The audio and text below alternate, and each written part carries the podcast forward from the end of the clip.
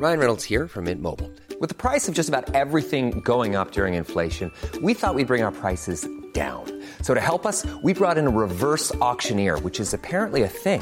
Mint Mobile unlimited premium wireless. Ready to get 30, 30, bit to get 30, bit to get 20, 20, 20, bit to get 20, 20, bit to get 15, 15, 15, 15 just 15 bucks a month. So, Give it a try at mintmobile.com slash switch. $45 upfront for three months plus taxes and fees. Promo for new customers for limited time. Unlimited more than 40 gigabytes per month. Slows. Full terms at mintmobile.com. 10 euros offerts et votre premier dépôt doublé avec le lien en description. Les amis, bienvenue. J'espère que vous allez tous très bien, très content de vous retrouver pour cette nouvelle vidéo et pour parler un petit peu mercato estival, clôture du mercato. Ça vient de se terminer, ça s'est terminé hier à minuit. On tourne une page de l'histoire de cette saison et euh, de cette chaîne aussi. On va se remettre à parler de matchs, on le faisait déjà un petit peu. Il y a plein de choses à dire déjà du côté du Barça, les deux Joao. Ensuite, on parlera de Sofiane Amrabat du côté d'United, de Colomwani bien sûr au Paris Saint-Germain, de ce PSG New Look, de son secteur offensif assez extraordinaire et euh, plein d'autres petits trucs en conclusion de vidéo. D'abord, les deux Joao, les deux qui sont arrivés hier soir en prêt sans option d'achat. Donc déjà ça c'est un truc pour rentrer dans le cadre du fair play financier. Euh, finalement le Barça ne pouvait pas inclure d'option d'achat visiblement. Je vais dire euh, très simplement pour moi deux très bonnes additions pour ce Barça là. Cancelo, il ajoute une option absolument absolument cruciale sur ses postes de latéraux, les deux. D'abord à droite pour permettre à Jules Koundé d'être axial, mais aussi à gauche en couverture de Baldé. Je veux dire dernier match voilà Villarreal. Euh, le Barça a quand même démarré avec Marcos Alonso et Sergi Roberto, les deux titulaires. Donc je pense euh, bonne nouvelle d'avoir Cancelo, un gars qui euh, il y a quoi 12 18 mois, 18 mois, un an et demi, il était considéré comme peut-être le meilleur latéral droit d'Europe, un des meilleurs latéraux en tout cas du continent. Donc euh, ouais, bonne addition. Donc ça c'est pour Cancelo et après Félix, intéressant parce que là il y a un peu plus quand même une question de son utilisation. Pour le coup, sur les joueurs offensifs de demi-espace, il y a déjà un peu une concurrence sur le côté gauche entre Gavi et Gundogan. Ça c'est le 3-2-5 avec ballon de Xavi où on a Pedri qui est plutôt demi-espace droit, Yamal et Baldé je pense sur les côtés, Frankie Romeo le double pivot. Théoriquement, théoriquement, c'est un peu ça le 11 type du Barça. Mais bon, déjà Pedri il est blessé en ce moment. Malheureusement, ça peut être un truc euh, récurrent parce que à son jeune âge il a joué déjà tellement de matchs, est-ce qu'il y a une petite fragilité là? Gundo, il peut jouer plus bas aussi, aux côtés de Frankie, peut-être à la place de Frankie, au lieu de Roméo. Enfin, il y a pas mal de configurations différentes pour le Barça. Donc dans l'ensemble, je pense que c'est une très bonne addition. Et après, je dois dire, au-delà de la situation du FC Barcelone, moi, la situation de Joao Félix, elle m'intéresse beaucoup. On va enfin le voir dans un module de jeu plus expansif que ce qu'il y avait du côté de l'Atleti. J'avais même bien aimé ses tout premiers pas à Chelsea, dans un Chelsea pourtant extrêmement dysfonctionnel. J'avais trouvé ça pas inintéressant. Donc euh, ouais, Félix, ne serait-ce que pour lui et puis aussi pour le Barça, ça donne grave envie d'être suivi. Encore une fois, c'est un prêt, donc le niveau de risque est limité. Et à court terme, à court terme, ça peut permettre au Barça de faire une bonne saison. Je pense que si ça se passe bien et que le Barça a un petit peu plus de ressources financières vis-à-vis du FPF l'été prochain, comme Félix a visiblement signalé son intention de ne plus reporter le maillot de l'Athletic, il en fera avec les supporters, peut-être qu'il y aura une ouverture pour en faire un transfert. Sofiane Amrabat du côté d'United, waouh, ce move il est très très intéressant. Donc c'est un prêt payant de 10 actuellement, 10 millions d'euros pour le prêt. Et ensuite il y a une option d'achat obligatoire de 20 millions à payer l'été prochain qui peut monter jusqu'à 25. Donc on va dire un transfert entre 30 et 35 en gros. Je vais dire pour Amrabat, ce qui est intéressant c'est qu'on a vu que Casemiro avait les jambes un petit peu lourdes sur ce début de saison dans le double pivot, que ce soit euh, contre Nottingham Forest, bon c'était un petit peu mieux au côté d'Eriksen. Euh, Mount, avec Mount, ça c'était la défaite contre Tottenham, on l'avait vu un peu en difficulté contre les Wolves Ce qui m'intéresse avec Amrabat, c'est que dans le système d'Eric Tanag, le 4-2-3-1 qu'on voit systématiquement, bah il y a vraiment que deux places au milieu pour quatre gars. Casemiro, Eriksen, Mount qui a été acheté très cher, et désormais donc Sofiane Amrabat. Première question pour Amrabat, c'est quoi son niveau réel? Perso, bien sûr, je reste sur l'impression de la Coupe du Monde, mais je l'ai pas ou peu vu à la FIO la saison dernière.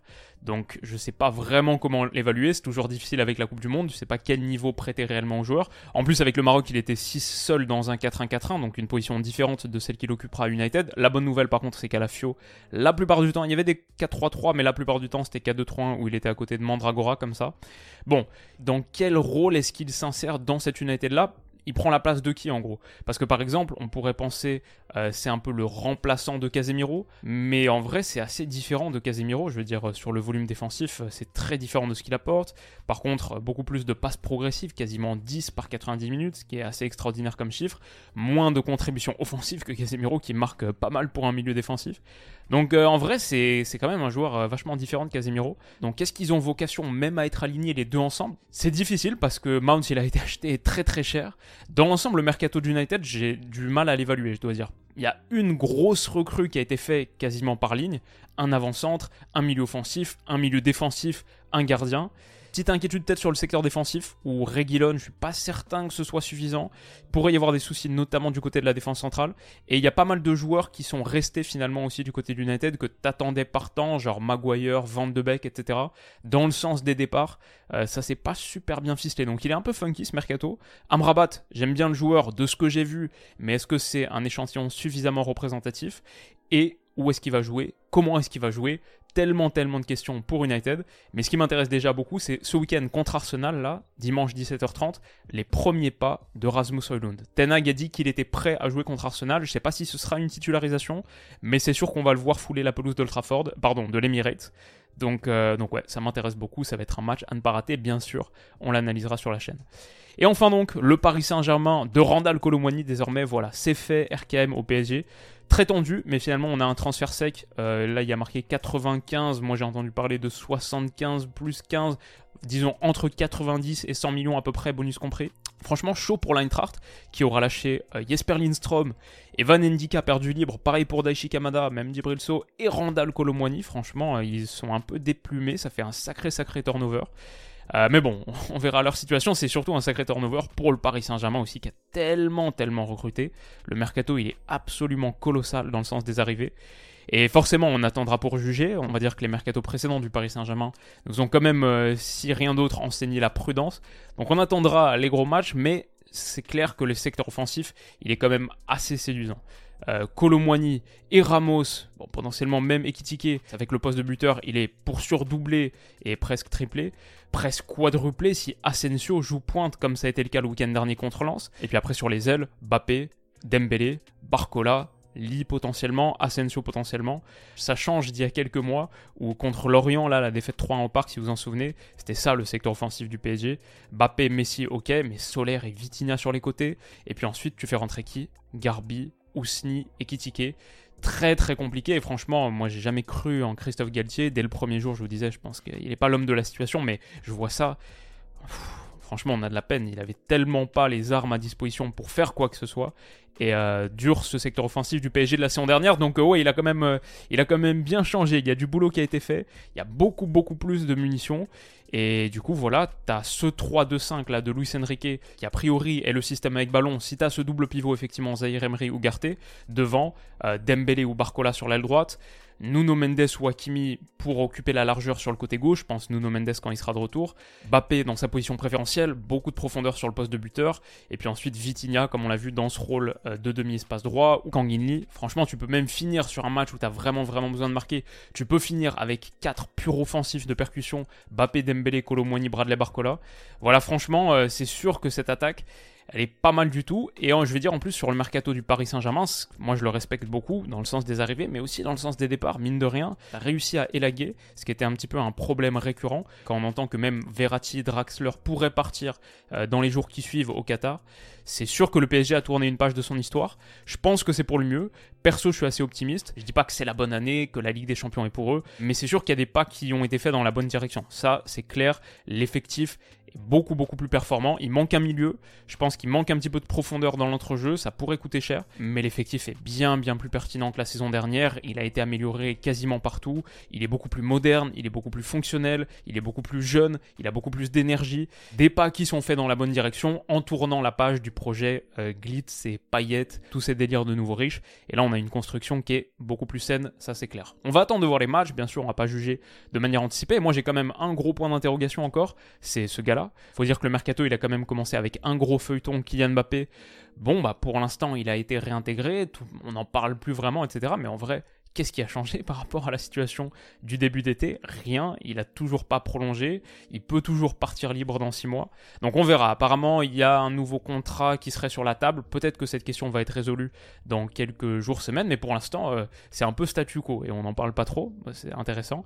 Et je veux dire aussi, ça m'intéresse beaucoup son rôle. Maintenant qu'il a une équipe qui est, je pense, l'équipe qu'il désire, avec euh, quelques potes, une attaque francophone, française, etc., des jeunes, je pense que maintenant qu'il a son équipe entre guillemets, il doit être un leader et doit imprimer l'exemple, notamment sur le volet défensif. Moi, j'attends des efforts défensifs de la part de Kylian Mbappé, parce que désormais l'effectif, il est conçu pour pouvoir presser. Il est conçu pour pouvoir presser, et même si c'est du 9 plus 1, ce sera mieux que le 7 plus 3 de l'époque mais j'aimerais bien lui le voir faire les efforts aussi et inspirer son collectif, inspirer tous les petits gars qui le regardent euh, d'en bas comme ça avec euh, des yeux émerveillés. Voilà, quand je pense à Barcola, quand je pense à Colomwani notamment, bon Dembélé, ils sont peut-être un petit peu plus sur un rapport d'amitié, mais il y a un rapport d'admiration pour beaucoup de ces gars qui viennent d'arriver au Paris Saint-Germain. J'attends de lui qu'il soit un leader, un référent et un vestiaire apaisé, assaini aussi. Je pense qu'il a un gros rôle à jouer là-dedans. Alors, il y a eu quelques autres transferts intéressants aussi sur cette dernière journée de mercato. Abdé du Barça qui est parti au Betis, pour le coup, c'est un transfert sec, à peu près 7 millions d'euros,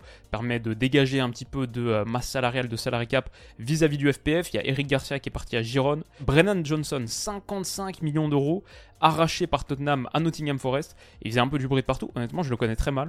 Donc on va voir comment il s'insère. Milieu offensif, qu'est-ce qu'il peut apporter exactement. J'ai vu que Sambil Okonga a été prêté à Luton, du temps de jeu, du temps de développement pour lui. Euh, Luton qui a perdu de pas grand-chose contre West Ham hier et ça se joue à un penalty qui aurait pu être sifflé, je pense, dans le temps additionnel. Sinon, j'ai deux trois autres trucs. Ibrahim Sangaré, donc qui a rejoint Nottingham Forest avec l'argent justement de Brennan Johnson. Ils ont acheté Ibrahim Sangaré 30 millions d'euros au PSV Eindhoven. Je suis un peu déçu de ça. J'aurais bien aimé voir le PSV continuer à avoir cet effectif, le même qui leur a permis de se qualifier. Maintenant, c'est sans doute pas trop mal pour Lens. Après, ils en ont aussi profité pour prendre Armel Bella de Southampton. Je sais que Stan kiffe beaucoup, qui a été très bon en première ligue la saison dernière, malgré la descente de Southampton, et donc qui va rejoindre le PSV Eindhoven. Je pense que c'est pas mal. Un défenseur central très prometteur. Gravenberg à Liverpool et le milieu encore un petit peu plus étoffé, qui était sans doute le secteur prioritaire pour eux. Après, je trouve que défensivement, ils n'ont pas fait assez pour être vraiment, vraiment euh, hyper compétitifs. J'ai un peu peur par rapport à ça. Après, l'attaque, s'ils gardent ça là, c'est quand même sympa. Liverpool, grosse interrogation, mais Gravenberg, en tout cas, moi, je suis un peu comme Félix. Ça me fait kiffer de le voir avoir du temps de jeu. On va vraiment le voir en première ligue en plus, dans un contexte super intéressant. Donc, euh, ça, c'est cool. Lozano, d'ailleurs, a aussi rejoint le PSV Eindhoven avec l'argent de la vente de Sangaré. Donc, Bella Kochap et Lozano, ils sont renforcés un petit peu devant, un petit peu derrière. Et on a deux, trois autres gars. J'ai vu que euh, notre ami Niklas Fulkrug avait rejoint Dortmund en provenance du Werder Bremen, lui qui avait marqué la Coupe du Monde. Et Fabian Rieder aussi, acheté 15 millions d'euros aux Young Boys par Rennes. Ça, c'était hier, il me semble. Et enfin, peut-être un des derniers moves du mercato hier, quelques minutes avant la conclusion. On a pris, mon Noël a pris, Diego Moreira de Chelsea, un petit ailier gauche qui avait été très bon en Youth League avec Benfica. Il me semble pas cette saison, la saison dernière. Donc, euh, ouais, intéressant, je le connais très mal, mais les quelques compiles que j'ai vus, euh, joueur euh, grosse percussion, extrêmement créatif, dribbleur, euh, a l'air d'avoir une personnalité autant couleur aussi, si vous avez vu quelques vidéos traînées sur Twitter. Il parle français, parce qu'il est né en Belgique. Donc voilà, maintenant je pense que c'est officiel, on joue le titre, et on devrait le voir dimanche d'ailleurs contre le Paris Saint-Germain. j'ai aussi vu hier soir Ice Roma AC Milan, victoire 2-0, c'était mon petit match du vendredi soir.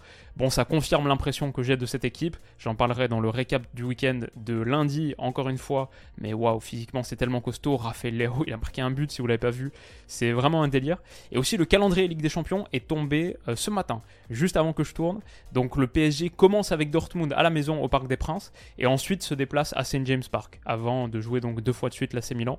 Lance de leur côté, ils commencent avec un déplacement à Séville, pas évident. Et après réception d'Arsenal, deux gros gros matchs pour démarrer pour Lens. Donc euh, intéressant pour les clubs français. Et on a aussi euh, le premier match Bayern United sur la première journée, ce qui va être costaud quelques grosses rencontres, comme on a aussi quelques grosses rencontres ce week-end, la section sponsorisée avec mon partenaire Winamax. J'ai déjà parlé de Chelsea que je vois l'emporter contre Nottingham, de Tottenham à Burnley, cote à 2. Mais le gros match de première ligue, c'est bien sûr, c'est bien sûr Arsenal, Manchester United. Euh, dur de se risquer sur celui-là, mais peut-être que si vous êtes particulièrement, particulièrement joueur, tentez un but de Rasmus Højlund. J'ai vu que 100% des gens sont partis Rasmus Højlund, dernier buteur, peut-être s'il fait une apparition en fin de match pour un scénario totalement dingue. Et sinon, on a bien sûr aussi sur ce week-end, comme j'en parlais, le Paris Saint-Germain qui se déplace du côté de Mont-Noël. Euh, vu le niveau de jeu qu'on propose actuellement, je trouve que le PSG à 1,50, c'est euh, c'est pas mal, c'est assez attractif. Aussi, j'en parlais la dernière fois, groupe F top 2, c'était pas encore sorti, mais l'AC Milan qui est pas parmi les favoris pour la qualification, le PSG est net favori à 1,35. Ensuite, c'est Newcastle. Moi, j'ai vu Milan sur ce début de saison, je trouve que c'est une équipe impressionnante et je les vois vraiment se qualifier. Je les vois plus favoris que Newcastle et pour moi, ça joue entre le PSG et l'AC Milan pour la première place. Je serais pas surpris de voir le Milan finir premier. C'est une équipe qui a quand même fait un dernier carré de Ligue des Champions la saison dernière, mais je parle même pas de ça. Vraiment sur leur qualité actuelle. Donc, euh, donc ouais, moi je partirai là-dessus. Et tout ça donc c'est accessible sur Winamax avec le lien qui est en description. Vous avez accès à leur offre de bienvenue spéciale, l'offre qu'on a mise en place, Winamax Willou. Si vous cliquez sur le lien en description, que vous créez un compte, vous faites un premier dépôt à partir de ce lien. Votre premier dépôt il est instantanément doublé en pari gratuit. Dépôt minimum 15 euros, donc si vous mettez le minimum 15, ça devient 30 et vous recevez aussi offre spéciale 10 euros en cash supplémentaire instantanément crédité. Donc votre premier dépôt de 15 devient 40 avec lesquels vous pouvez parier. C'est accessible avec le lien en description qui me rémunère à chaque utilisation, un lien affilié qui aide beaucoup la chaîne. Si vous avez prévu de vous inscrire, n'hésitez pas à le faire avec mon lien. Mais si c'est le cas, comme d'habitude, soyez majeur, c'est interdit aux mineurs, et sachez que la plupart du temps en paris sportif, on perd, assez rare de gagner, surtout sur la durée, donc plutôt des petites sommes, et clairement, c'est pas nécessaire pour kiffer ce qui va être un très très beau week-end de foot. J'espère que cette vidéo vous a plu, si c'est le cas, n'hésitez pas à mettre un petit pouce bleu, on se retrouve demain pour quelques grosses analyses de match, euh, bien sûr, United Arsenal, sauf si c'est un 0-0 un peu nul, mais normalement, normalement, quoi qu'il arrive, au moins on en parlera dans le récap du week-end de lundi, et quoi qu'il arrive, c'est sûr, il y aura une vidéo sur OL PSG dimanche soir à minuit. Prenez soin de vous les potes, passez un excellent week-end et on se dit à bientôt. Bisous.